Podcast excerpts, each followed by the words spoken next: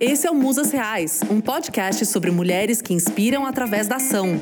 Nesse podcast, vamos entrevistar mulheres de diversas áreas que estão mudando o mundo à sua volta. Seja no mundo financeiro, no esporte, nas ciências, nas artes.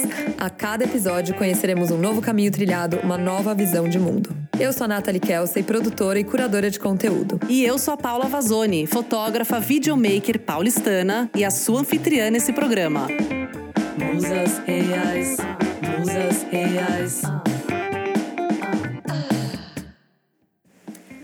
Bom, gente, o carnaval chegou, finalmente, e a gente reservou esse episódio da Flora especialmente para conhecer um pouco da história de quem faz essa festa acontecer.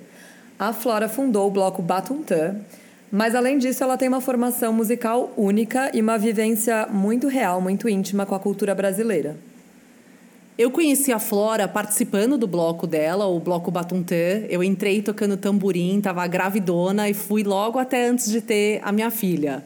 E, enfim, toda a experiência com a Flora foi muito legal, porque ela era uma líder muito, de alguns jeitos, durona, vamos dizer assim. Mas, cara, eu aprendi muito com ela no tempo que eu estive lá, não só de música, mas também de cultura.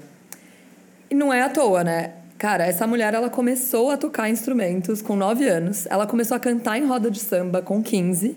Além disso, ela fez faculdade de pedagogia foi para um conservatório de música. Ela dá aulas no Instituto Brincante de percussão, tanto para criança quanto para adulto. Ela tem o bloco e ela ainda faz parte de dois grupos infantis, o Histórias de Brincar e o Mundo Aflora. Gente, que energia, que experiência, que conhecimento que essa mulher tem. Então é isso. Hoje no meu papo com ela, eu vou explorar essa história, a relação com a família dela e como que é viver uma vida guiada pela música. Então, Flora, bem-vinda. É um currículo impressionante. e a gente tem muita coisa para falar. Então, vamos começar com, com a tua infância, como você entrou nessa vida musical. Como foi a sua infância rodeada de música e como você entrou nisso ou quem te inspirou para entrar nisso? A minha mãe, foi a minha mãe. A minha mãe trabalhava com uma coisa que chamava telegramas animados. Telegramas Animados veio dos Estados Unidos. Ela trouxe isso para o Brasil. Era você liga para mim que tem uma empresa de telegramas animados e fala, ah, ele viajou para tal lugar, ele fala tantas línguas, ele trabalha com isso, com aquilo, gosta de tais e tais coisas, blá blá blá. E escolhe um dos personagens que tinha lá. Minha mãe montava um texto personalizado chamava um ator ou uma atriz que ia lá na festa, ou no jantar, ou no Natal, ou enfim, no, no evento que fosse, fazer essa intervenção. Então, desde sempre, a minha casa tinha muitos atores, muitas fantasias. A gente morava numa casa enorme no Paquembu. E um dos andares era o salão de telegrama, então era um lugar que tinha um monte de fantasias, peruca, sapato. Só que a coisa começou a crescer. E aí começaram a ter coisas para empresas. Então tinha, sei lá, a Lepostiche contratou os telegramas animados, então na tela do cinema antes do filme passava uma propaganda, o ator levantava e falava: "Ei, essa bolsa é igual à minha". E a tela do cinema respondia, sabe assim? Isso era também um telegrama e a coisa foi crescendo. E ganhando muitos concorrentes. Então uma hora, tipo, miou, mas ficou aquilo. Então desde sempre que eu fazia teatrinho, me fantasiava, fazia show para minha mãe, botava as fantasias e dublava disco e tal. Quando acabou isso, a minha mãe quis fazer uma peça do Orfeu do Carnaval. E tinha que ter uma bateria de carnaval na peça. Então ela contratou um mestre de escola de samba, comprou um monte de instrumento e começou a ter essa batucada na minha casa. E a gente ouvia, ficava ouvindo, porque era quase diário os ensaios. E nessa época que ela contratou o mesmo cara para dar aula pra gente. Então eu e meu irmão, eu tinha nove, meu irmão tinha sete anos, chamou um monte de amiguinho da escola e começamos a ter aula de percussão. Foi aí que a gente começou a tocar. Então, nesse. E aí fazia apresentação, sei lá, na... cantando Spice Girls, tocando percussão, sei lá, ritmo do baião, cantando Spice Girls. Então e você já tomou começou. gosto pelo negócio desde o começo, porque também eu não posso dizer quantos pais que pagam aula de instrumento para os filhos e os filhos não querem saber. Eu fazia aula, tinha facilidade, mas eu gostava de cantar, assim. Eu achava muito barulhento e eu ficava de saco um pouco cheio e eu queria minha mãe. Óbvio, queria atenção da minha mãe. Meu irmão brigava comigo, me batia. A gente descia, mãe, o livro tá me batendo. Aí tinha que parar o ensaio. E ela me levava em muitas coisas. Eu lembro que, sei lá, eu dormia. Lembro uma vez que ela me levou numa roda de djembe do Paulo Campos, que é um baita percussionista, assim, e tinha uns 20 caras tocando djembe e tal. Eu deitei no chão e dormia. Demorou um tempo pra ter esse gosto. Pela música sempre teve, de fato, sim. Eu colocava o CD da Marisa Monte e fazia show do CD inteiro, cantava igualzinho a Marisa Monte, todos os lararaê, todas essas coisas no meio que ela fazia, eu copiava igual, sabe? Mas a percussão demorou um pouco. E aí teve esse dia, quando eu tinha 13 anos, que ela resolveu dar um telegrama batucado para uma amiga, que ia fazer uma festa de 40 anos no União Fraterna. Então chamou o filho dessa amiga que veio com o outro e falou: Vou ensinar vocês a batucar. E aquilo foi crescendo até que tinha umas 10 pessoas, os 10 amigos do, dos meninos, tocando na festa junto com a gente. Aí foi a partir daquilo que foi tão legal que a gente decidiu: vamos ensaiar toda semana e, e aquilo virou Batuntã. Daí que saiu o seu bloco, Batuntã? O bloco Batuntã veio da banda Batuntã, que só eu fiquei 10 anos. A banda ainda existe, vai fazer 20 anos no ano que vem. Mas foi aí foi minha primeira experiência com banda, com palco, com se apresentar. E é muito interessante que parece que você tomou gosto mesmo quando virou uma experiência de comunidade. É, e é isso, eu tava na escola, eu tava, sei lá, na oitava série e vinha um monte de gente do colegial batucar na sua casa. Isso que é coisa mais legal do planeta. Eu achava aquilo máximo, tipo... Como eu já tava fazendo aquilo desde os nove anos, eu tava um pouco à frente, né? Eu sabia mais do que as pessoas que estavam chegando. Toda semana aparecia gente nova, toda semana. Batunta chegou a ter, sei lá, 21 pessoas fixas, assim, no bloco. E o primeiro lugar que a gente se apresentou foi no festival do Logos, que era um colégio que tinha ali em Pinheiros. E, meu, as pessoas piraram, assim, e aí, nossa, vamos continuar. E, e o Batuntã foi a minha primeira experiência profissional também. Primeiro Sesc, que eu me apresentei, foi com o Batuntã. Primeiro cachê que eu ganhei na minha vida foi com o Batuntã. E você falou da importância da sua mãe na sua formação. Você tinha um pai presente? Super presente. E até começar o Batuntã, na verdade, teve um gap, que foi... É, meus pais se separaram, a gente saiu daquela casa.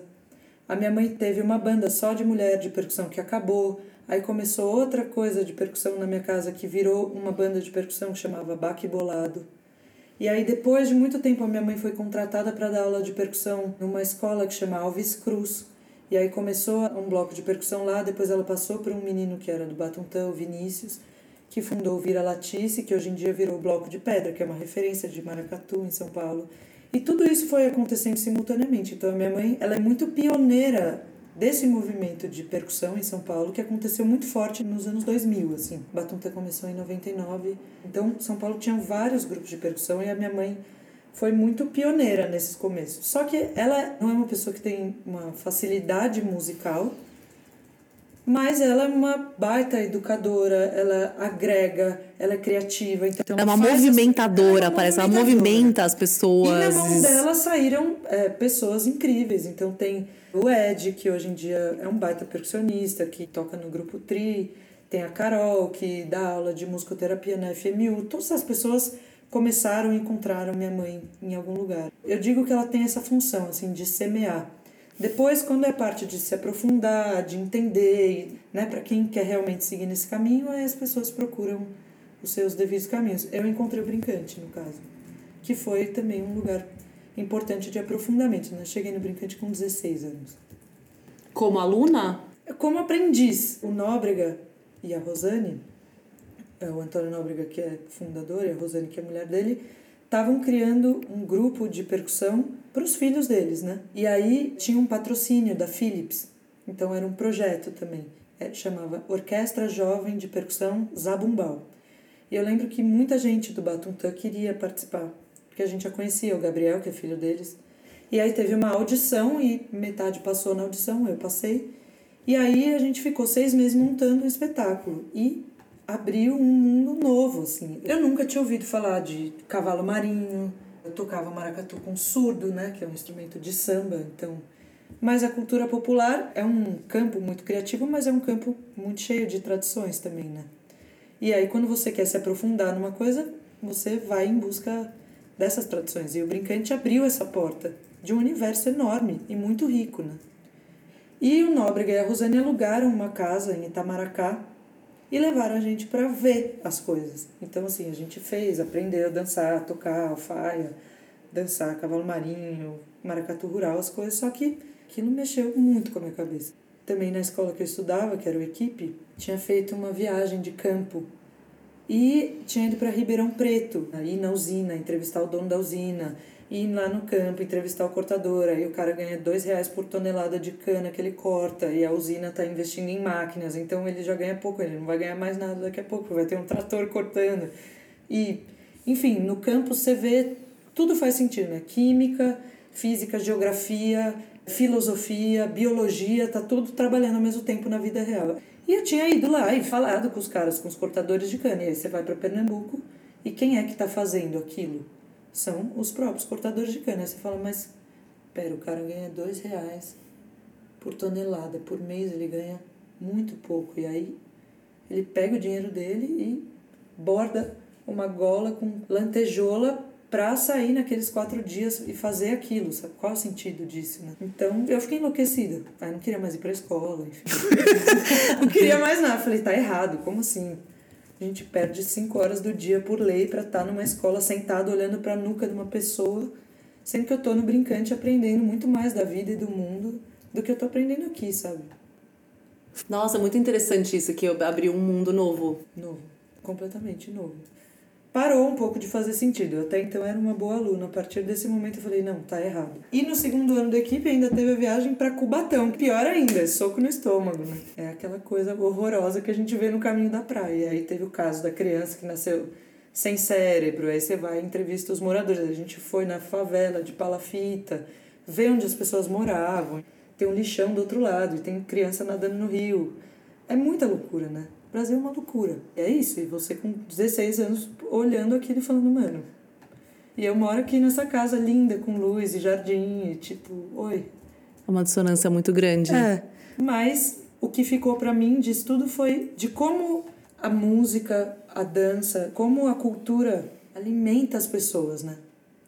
Lá em Pernambuco tinha os moradores de cana, mas enfim, tinha o maracatu também, que é uma coisa bem mais urbana, né, da cidade, maracatu nação.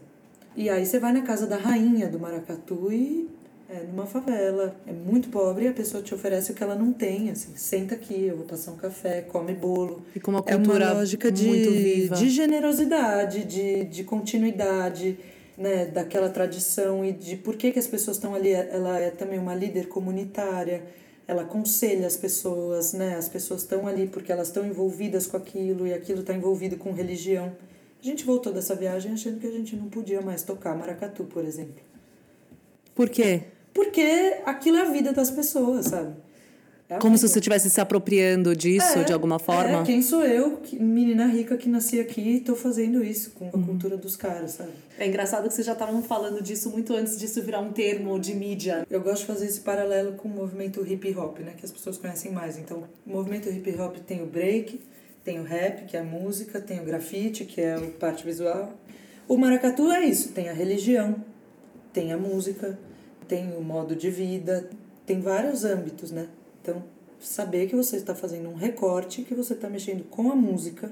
Eu, por exemplo, no Brincante, para os meus alunos, é um recorte didático. Então, aqui a gente vai tocar de tal jeito, esse jeito que tal nação toca. Você quer ver o que é maracatu? Vá. Não tem escola melhor, vai até lá. E é importante, porque senão a coisa morre lá. E foi isso que a gente aprendeu. Aí começou a se organizar, tipo, encontro de maracatu, porque estava um movimento muito forte em São Paulo. Então a gente custeou a passagem dos mestres, eles vinham, ensinavam, davam workshops, e aí vinha milhares de gente fazer as aulas e conhecer. E hoje em dia o maracatu tem na França maracatu, tem em Lisboa maracatu. É uma coisa como a capoeira, assim, é bem disseminado, sabe? E não à toa, o negócio atravessa um século, né? Tem nações de maracatu que tem mais de 100 anos. Então, tem uma inteligência. Se é só a música, se não alimenta a vida das pessoas, se não faz sentido, a coisa morre. Hum, isso é muito interessante. Você está falando muito assim de sentido de música como alimento. Mas mesmo assim você foi para pedagogia. Então, por quê? O que, que aconteceu? Quando eu voltei dessa viagem, eu falei, meu, por que, que eu tô aprendendo fórmula de Bhaskara? Aonde que eu vou usar isso? Pra que, que eu vou usar isso? Pra passar no vestibular? O que, que eu quero com o vestibular? E aí eu falei, não, então tem que estudar, porque deve existir um outro jeito, bem mais legal, ou que faça sentido das pessoas aprenderem, que não seja esse, isso que eu estudava numa escola excelente. Nossa, e foi uma decepção completa. Quanto, quanto tempo você ficou lá? Olha, eu fiz mesmo um ano e meio. Aí, enfim, começou, teve várias greves, né, na USP.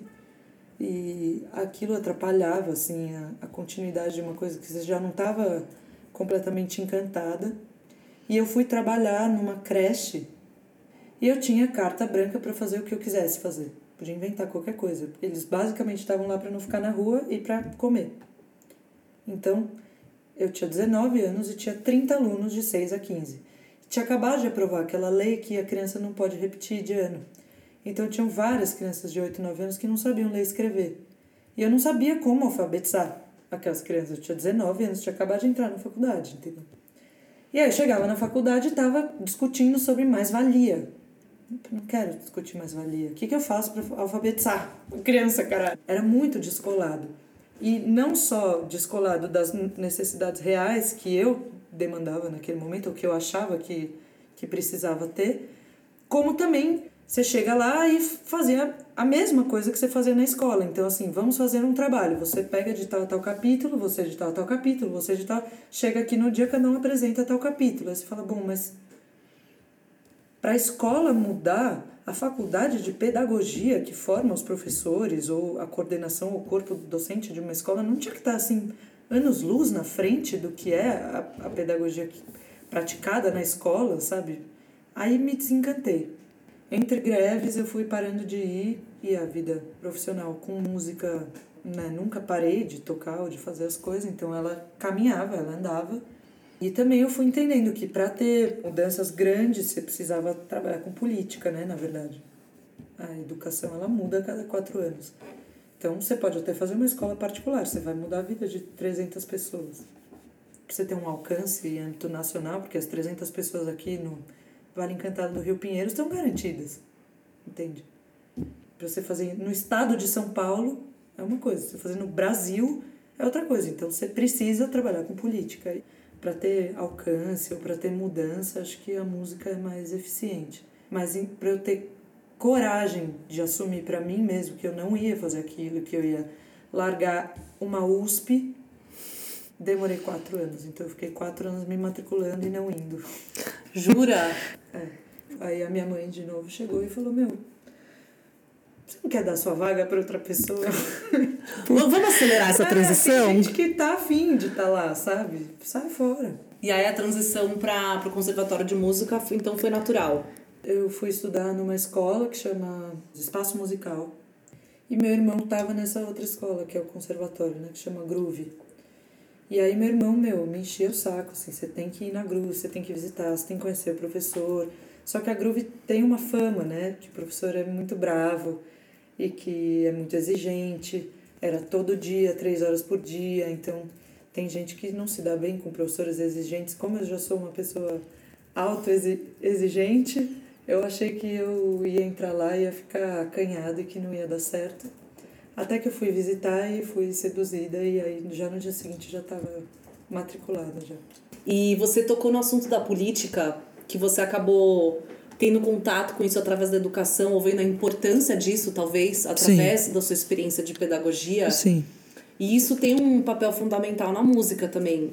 Então, em meio à situação polarizada que a gente está vivendo no Brasil hoje, como que você enxerga a música e a cultura dentro desse contexto? Cara, eu acho que agora, mais do que nunca, ela é muito necessária. Num governo que pretende acabar com o Ministério da Cultura, que pretende botar o Ministério da Cultura dentro da pasta de educação, mas também que vai mudar a educação, vai ter, enfim. Eu nem sei quais são os planos, assim, né? Acho não, não temos tem. planos concretos é, não, ainda. Não temos planos, então. Dá um desespero, assim. E, e aí vem as notícias de que o SESC vai acabar. Você quer um Ministério da Cultura em São Paulo melhor do que o SESC? de democratização de cultura? Não tem. E de qualidade, não só de cultura, né? É, é complicado, assim, porque, por um lado, tem a internet, né? Você tem acesso a muita coisa, mas eu sinto que é isso, o acesso a muita coisa, a gente se perde. Então, se você não sabe exatamente o que você está procurando, você nunca acha aquilo, sabe? E nunca vai te oferecer um cavalo marinho, por exemplo, ou um vídeo de samba, entendeu? E aí tem milhares de coisas que estão lá. Por exemplo, o programa ensaio que a gente falou aqui antes de começar. Sim. Tem milhares de coisas que estão lá, mas se você não sabe da existência do programa ensaio, como é que vai aparecer para você? Entende? Se a busca está cada vez mais personalizada. E isso é um- uma coisa difícil, cara, porque eu sinto que as pessoas elas estão cada vez mais separadas por nicho. Inclusive, Por- até falando em de, de polarização política, é, baseado no que a gente clica no nosso computador, são as notícias que aparecem no nosso Google. Exato. Então, a gente acaba também lendo notícias mais a ver com a nossa visão política do que a do outro. Exato, é a famosa bolha. Bolha. É. Bolha digital, E total. cultural, e cultural. É a mesma coisa. É a mesma coisa. A música tem vários editais, ainda é uma coisa que. Mas não depende estritamente disso, como é, por exemplo, para o ramo da dança. Quando o Dória entrou, ele acabou com fomento à dança. Que espaço tem para dança? Então, a música foi menos afetada. Não, a música tem meios independentes de sobrevivência e construiu esses meios muito mais do que outras coisas. Cinema, por exemplo, que é é uma forma de arte caríssima e que depende pra caramba do Ministério da Cultura e de Lei Rouanet. Você vai fazer o quê? Não vai ter filme nacional? Entende? Música, assim, eu nunca provei um edital na minha vida de música. Talvez um de circulação do SESI.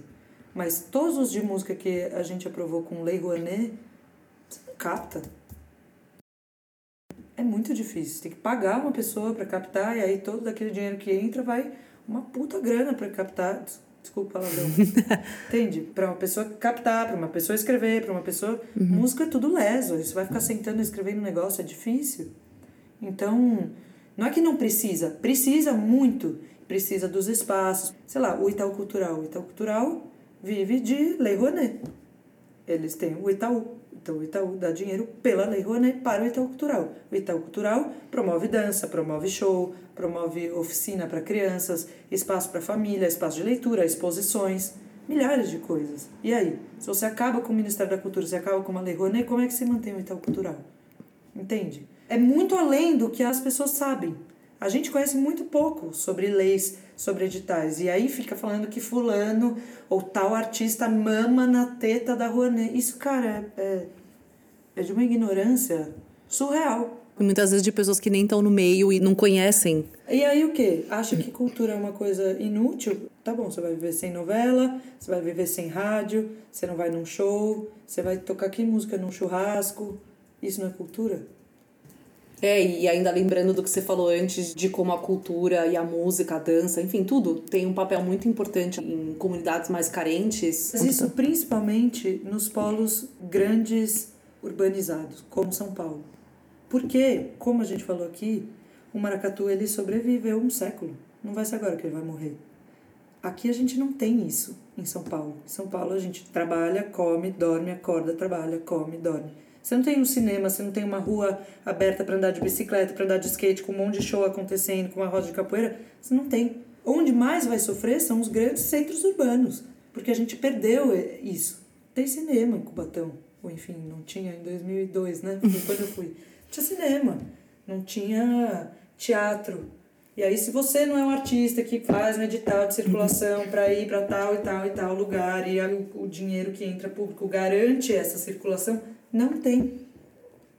Vai nos céus hoje em dia. Quando abriu os céus, era professor de música, professor de capoeira, professor de teatro, editais públicos para todas essas pessoas trabalharem e tal. Vai agora num teatro do céu. Não tem um microfone que funciona. O teatro tá fechado. As crianças entram, elas não sabem se comportar no teatro porque elas claramente não usam. Elas estudam lá. É só pegar a chave, abrir, entrar. Vamos montar uma peça com as crianças. Não. Não usa. Fica fechado. E aí vai estragando. E é justamente as pessoas que não têm acesso Exato. fora daquele ambiente. É, que Não não, vão ter. àquilo. Que não vão ter. Ó, os grandes musicais. é Tudo Lei Rouanet. as pessoas não têm noção do tamanho que isso é. E isso me lembra do que você falou mais pro começo, de como a música justamente abriu um mundo novo para você. E agora você trabalha muito com projetos que fazem isso para os outros. Então isso é uma liderança sua, não sei, me fala, se é tão importante para você que a liderança veio naturalmente ou você se sente uma líder natural? que pergunta difícil. Quem nasceu primeiro, ovo ou a galinha? Pois é. é. Eu acho que tem as duas coisas. Eu acho que é muito importante para mim, sim. Mas eu acho que tem uma coisa na minha personalidade também de, centralizar e de querer que as coisas aconteçam e de fazer as coisas acontecerem, né? Tem gente que não tem muito isso na personalidade. Isso às vezes é ruim também, cansa, sabe? Tem vezes você não quer. Dá preguiça. Ah, não quero. Por exemplo, no brincante a gente faz uns trabalhos para fora, né? Brincante itinerante. Aí chama X pessoas do brincante para fazer tal coisa. E às vezes eu sei que vai cair nas minhas costas organizar o que a gente vai fazer, porque tem essa coisa da liderança aí, porque eu já estou acostumada a fazer, porque as pessoas já contam com isso, então às vezes cansa. Às vezes não, é massa. Mas dentro desse contexto de bolha cultural agora, isso está te motivando mais agora, em termos de você ser mais líder, assim, se é possível, e motivar outras pessoas a assumirem a sua liderança também? Eu acho que se a gente não criar uma rede muito forte, uhum. a gente não vai ter como sobreviver, assim. Talvez no ano que vem eu não vou ter como sobreviver do mesmo jeito que eu sou, porque eu ganho a vida hoje, sabe?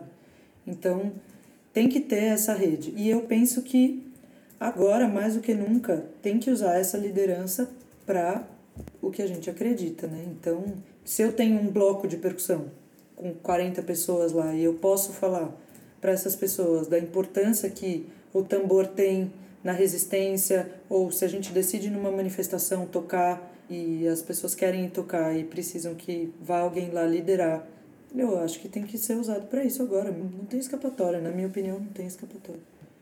E eu gostei muito de uma história que eu já ouvi você contar. Você falou que não é só tocar o tambor ou o tamborim, ou que seja, você está representando toda uma história. Aquele tambor, aqueles instrumentos representam muito mais, representam um passado, representa um povo que veio para o Brasil escravizado, enfim, de dar música com a cultura e de passar isso adiante para as pessoas. Então, seus projetos atuais são quais? Você tem o Bloco do Batuntã, que é o seu bloco de carnaval. Isso. E aí você tem também os seus grupos infantis. O Mundo da Flora e o História de Brincar. Todos eles estão ligados com a cultura popular. a cultura brasileira, é, o Nóbrega fala que é uma cultura de encontro, né? Da matriz africana com a matriz ibérica e a matriz indígena. Mas a gente sabe, pelo que a gente estudou de história, que não foi um encontro amigável ou bonito, né? No primeiro momento. É, no primeiro momento. É. Então, é uma história que vem com dor pra caralho. Mas é uma história que, em cima da dor, construiu muita beleza e muita riqueza. Muita riqueza. É impressionante. Acho que é proporcional ao tamanho continental que o Brasil tem a quantidade de coisa e a beleza que a gente produziu, assim, culturalmente, em termos de cultura popular, de tipos de poesia, né? Tem cordel, tem quadrinhas, tem milhares de formas de dizer coisas, assim, que são muito bonitas. De tipos de toques, então o maracatu que a gente falou um monte. Tem o maracatu nação e dentro dele tem várias nações de maracatu, cada uma toca de um jeito. O samba, né, que é um ritmo de identidade nacional. Tem o samba de roda, samba de partido alto, samba canção, samba de gafieira, samba rock. É uma infinidade de, de sambas e de jeitos de fazer. E se você for mais além, né, junta três, bate um pagode, já é samba. Então tem samba de coco, samba de cavalo marinho, samba de maracatu. A reunião em si já chama samba. É uma coisa muito grande, que a gente não tem muita dimensão e que vai se transformando. O bonito é que ela vai se transformando né, ao longo do tempo e, e que vai sobrevivendo. Então, todos os trabalhos estão ligados a isso. E eu sinto que isso mexe de alguma forma com arquétipos, com coisas profundas, assim, de ancestralidade e de identidade cultural, assim, do que a gente é. Então eu sinto que entrando nesse período estranho que a gente está, a gente precisa saber quem a gente é para saber para onde a gente quer ir. Trabalhar com criança é isso, você está pegando seres que estão se formando, né? Adulto já é bem mais difícil, a gente já criou várias cascas, né?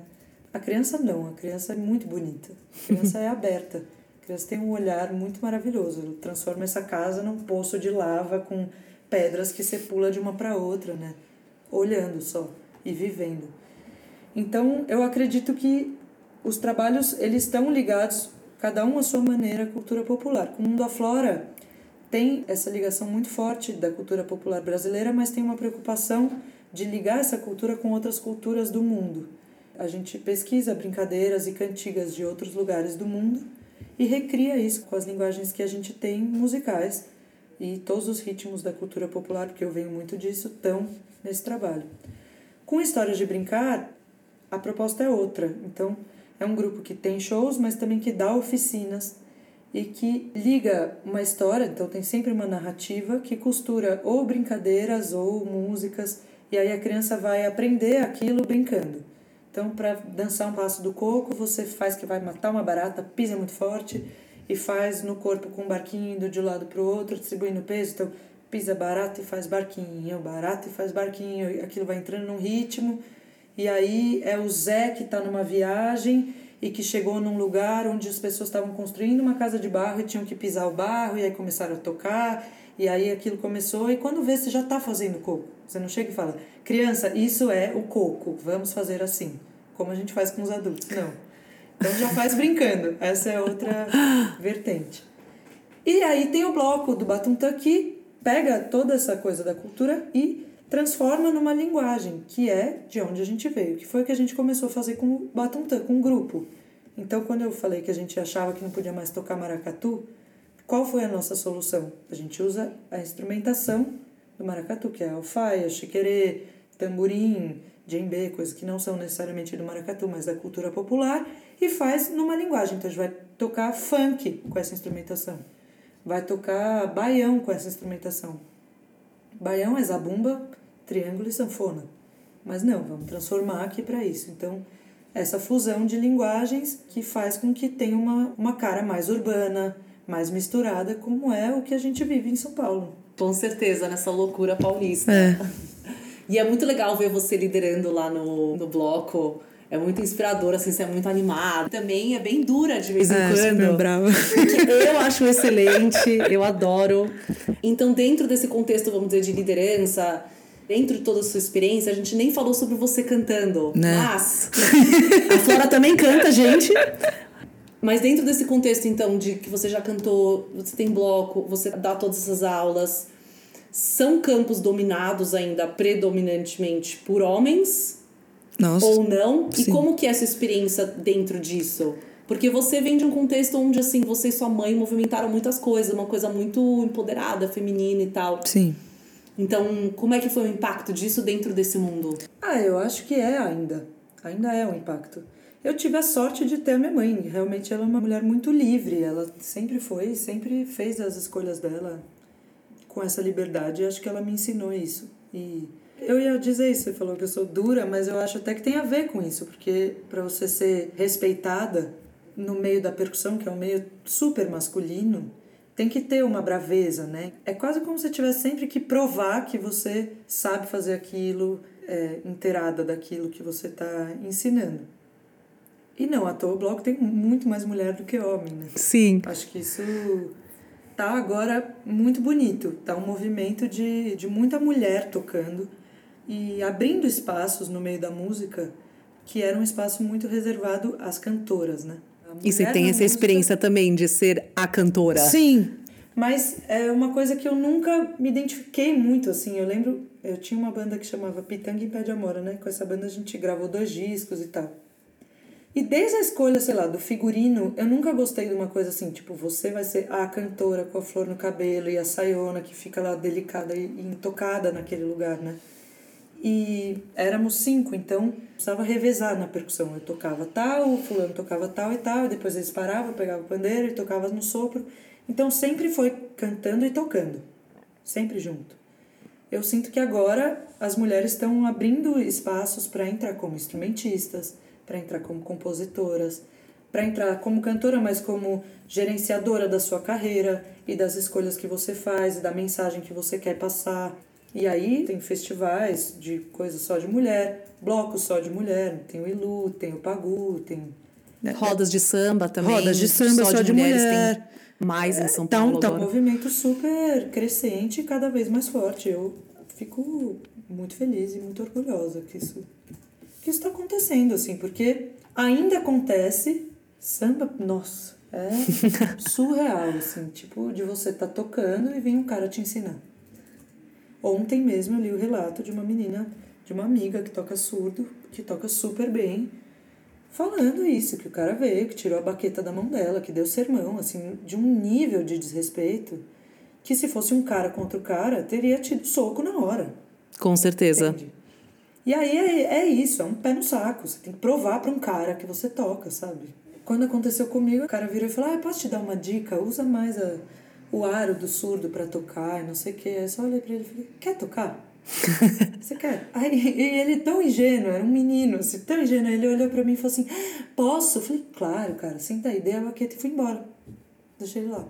Nem voltei pra tocar. Sério, vou ter que te explicar. que você tá sendo assim, ridículo, que eu nunca faria isso com você ou com qualquer outra pessoa que tá tocando. Então, infelizmente, isso ainda acontece muito. E no meio do samba, muito assim, agora os caras estão entendendo que tem várias letras que já não pegam bem você cantar. Uhum. É, agora, né? 2018. Epa. Imagina tocar. No carnaval desse ano, a gente saiu com o bloco Batuntã, mas tem um outro bloco, que é o Nós Tropica Mas Não Cai, que começou também nessa galera e tal, que é diferente, que sai no trio, né? E eu saí tocando surdo. E, meu, o quanto de gente que vem tirar foto ou filmar é quase como se fosse um peixe bonito num Tipo, aquário. mulher tocando no é, bloco. É, é uma raridade. Tipo, tocando, tirando foto. E, meu, que animal. Mas as, as, as coisas sempre vêm positivamente. Tipo, que animal, você toca pra caralho. Tipo, que legal, nossa, tocando assim e tal. Mas é uma novidade ainda, né? É uma novidade. Bom, Flora, para encerrar, você tem um recado para as mulheres que têm interesse nesse universo de música querem entrar de alguma forma, seja como hobby ou até como uma profissão, mas sentem uma insegurança, ou que talvez não existe esse espaço, ou acham que é tarde demais. O que, que você diria para essas mulheres? Venham. Adoro, simples e direto. É, lógico, tem muito espaço, cara, e a gente está cavando esse espaço, imagina. Se você quer fazer e ainda acha essas coisas, é porque você ainda não encontrou o seu espaço o espaço certo que vai te acolher, assim. Eu posso fazer propaganda do nosso bloco, porque eu acho realmente que é Faça. um lugar incrível. Eu acho que a gente conseguiu reunir pessoas incríveis ali e que acolhem, né, as pessoas novas que chegam, assim. E isso eu acho de uma beleza, assim, o que está acontecendo e é mérito do grupo, né? Cada grupo tem uma característica, assim. Esse grupo veio com isso. São mulheres que acolhem todo mundo que chega e para, ensina e combina de se encontrar antes e combina de maquiar na casa e vai todo mundo bonito maquiado de glitter. Se você não foi, leva na bolsa para passar e não sei o quê. Então eu sinto que está se formando um grupo muito acolhedor. Eu vejo que tem gente de todas as idades, aí estou eu, tá minha mãe, chega a turma da dança, tinha uma criança lá dançando, então é um bloco aberto para receber quem está afim, com vontade de ser um hobby ou de se aprofundar vem experimentar e, enfim, se não for nesse bloco, tem milhares de outros e milhares de lugares que agora estão sendo construídos né, pelas pessoas para que as mulheres tenham mais espaço e tenham mais voz e, e vamos, a gente está dominando, imagina. Vai ser rápido. Em breve é tudo com nós. Excelente. Bom, então eu quero agradecer muito a sua mãe nossa, eu também. Porque realmente ela fez um ser humano incrível que tá tendo muito, muito impacto na vida de muitas pessoas. Então quero agradecer agora a você por ter participado do nosso podcast. Eu queria agradecer também muito o convite. Ai, Obrigada. Foi muito bom, obrigada. Foi mesmo. Musas reais, musas reais. É isso, gente. Vem. Eu acho que esse último recado dela sobre mulheres na música é, é algo que me toca muito pessoalmente. Porque esse foi um ano, né? 2019 foi um ano que eu aprendi a tocar saxofone, que eu entrei em dois blocos. Primeiro a Charanga do França, depois agora Obscênicas. E esse segundo é um bloco só de mulheres. E eu percebi com essa vivência como é difícil você ser mulher no mundo dominado por homens é, em que talvez a gente não tenha crescido com a mesma segurança de explorar um hobby, é, que para quem toca, a maioria das pessoas que toca nesses blocos é um hobby mesmo. Então você está aprendendo muitas vezes depois de velha ou com um trabalho em paralelo e você não tem a mesma segurança que talvez alguns caras que aprenderam que o hobby dele é mais importante têm. Então eu vi isso de perto, eu mesma e outras amigas, que às vezes a gente toca bem, estuda pra caramba, tá fazendo aula, é, tá aprendendo, mas chega lá na hora e tá mais insegura. Né? Eu adoro tocar na charanga, que é um bloco cheio de homem, liderado por um homem, mas é maravilhoso e super inclusivo. Mas participar das obscênicas e o próprio Batuntã, né, que, que a Paula toca, é muito importante porque existe uma rede de apoio de mulheres que se fortalece ali e que você fica muito mais segura e à vontade para errar, para aprender e, e uma dá apoio para outra. Bom, primeiro, Nau, quero te parabenizar pelo seu trocadilho. Muito obrigada. Você toca saxofone, essa conversa te tocou e me tocou também, tocou todas nós. O importante é tocar, né? Com certeza. E essa questão da liderança foi, deu para ver muito na experiência da Flora como ela herdou uma confiança e uma sabedoria da mãe dela que ela realmente leva isso adiante, espalha isso para as outras pessoas em todos os é, lugares que ela frequenta. Então, como é importante ter espelhos mesmo de outras mulheres que tocam ou que lideram mesmo, né, para você meio que se espelhar e se inspirar nisso. E outro ponto sobre liderança que me marcou no papo da Flora é quando você encontra algo que você realmente se importa, enfim, uma, algo que você queira fazer na carreira que é como escolha de vida mesmo, que é importante para você, você consegue trabalhar na sua liderança, você consegue melhorar a sua liderança, por mais que você não seja uma líder tão natural quanto a Flora. E eu me identifico com essa parte. Eu aprendi a ser mais líder nos últimos anos, o quanto mais eu me conecto com o que é importante para mim. Nossa, e um ponto muito legal que eu também reparei nessa história dela desenvolver essa liderança, esse conhecimento, é a vivência que ela teve real. Né? E que diferença faz você ir numa casa de uma pessoa, você viajar, e você conhecer de perto, como a Flora conheceu Maracatu, isso traz muito mais é, propriedade para falar dela, faz com que ela entenda o cunho social de tudo aquilo. Ela foi atrás de, de conhecer a realidade daquela cultura, né? Isso traz uma profundidade, um amor, uma paixão pela coisa muito maior. E falando em cultura, eu acho que ela deixou muito, muito claro, e eu aprendi muito no meu processo de aprendizado no bloco também, o quanto é importante você respeitar essa cultura e essa história da música que a gente tem no Brasil, que é meio que uma osmose de muitos povos, muitos instrumentos, muitas culturas em uma só. E estamos aqui com uma música que realmente é incrível e característica do Brasil, que o mundo inteiro olha para os nossos movimentos musicais e todo mundo toca a nossa música. Uh, e estamos passando pelo momento que realmente assim, a gente está com muitos vácuos na cultura. Então, eu acho muito importante, como a Flora falou, e eu só queria ressaltar, é esse fomento à cultura, para a gente ter uma sociedade realmente saudável. Bom, gente, então vocês viram, carnaval é muito além de entretenimento, música é cultura, então partiu rua, partiu carnaval. Uhul! Então, para deixar vocês bem animados para o carnaval, a gente vai tocar um trecho do CD Mundo Aflora. E a gente vai também deixar um link para vocês seguirem o bloco, conhecerem outros trabalhos dela nas nossas redes. Então, escutem, compartilhem e bora pro carnaval! Funga, láfia, axé, axé. Funga, láfia, axé, axé. Funga, láfia, axé, axé. Funga, láfia, axé, axé. San bonani wo, sawabona. San bonani wo, sawabona. Funga, láfia, axé, axé. Funga, láfia, axé, axé. Shawani, Oyo, oyo, shawani yo. oyo, oyo. Shawani. Funga, láfia, axé, axé. Funga, láfia, axé, axé. É isso aí por hoje, gente. Esse foi o Musas Reais. Muito obrigada por ouvirem. E agora queremos ouvir de vocês, queridas ouvintes. O que marcou desse episódio? O que você quer ouvir por aqui mais? Mandem sugestões, comentários e opiniões nos nossos canais.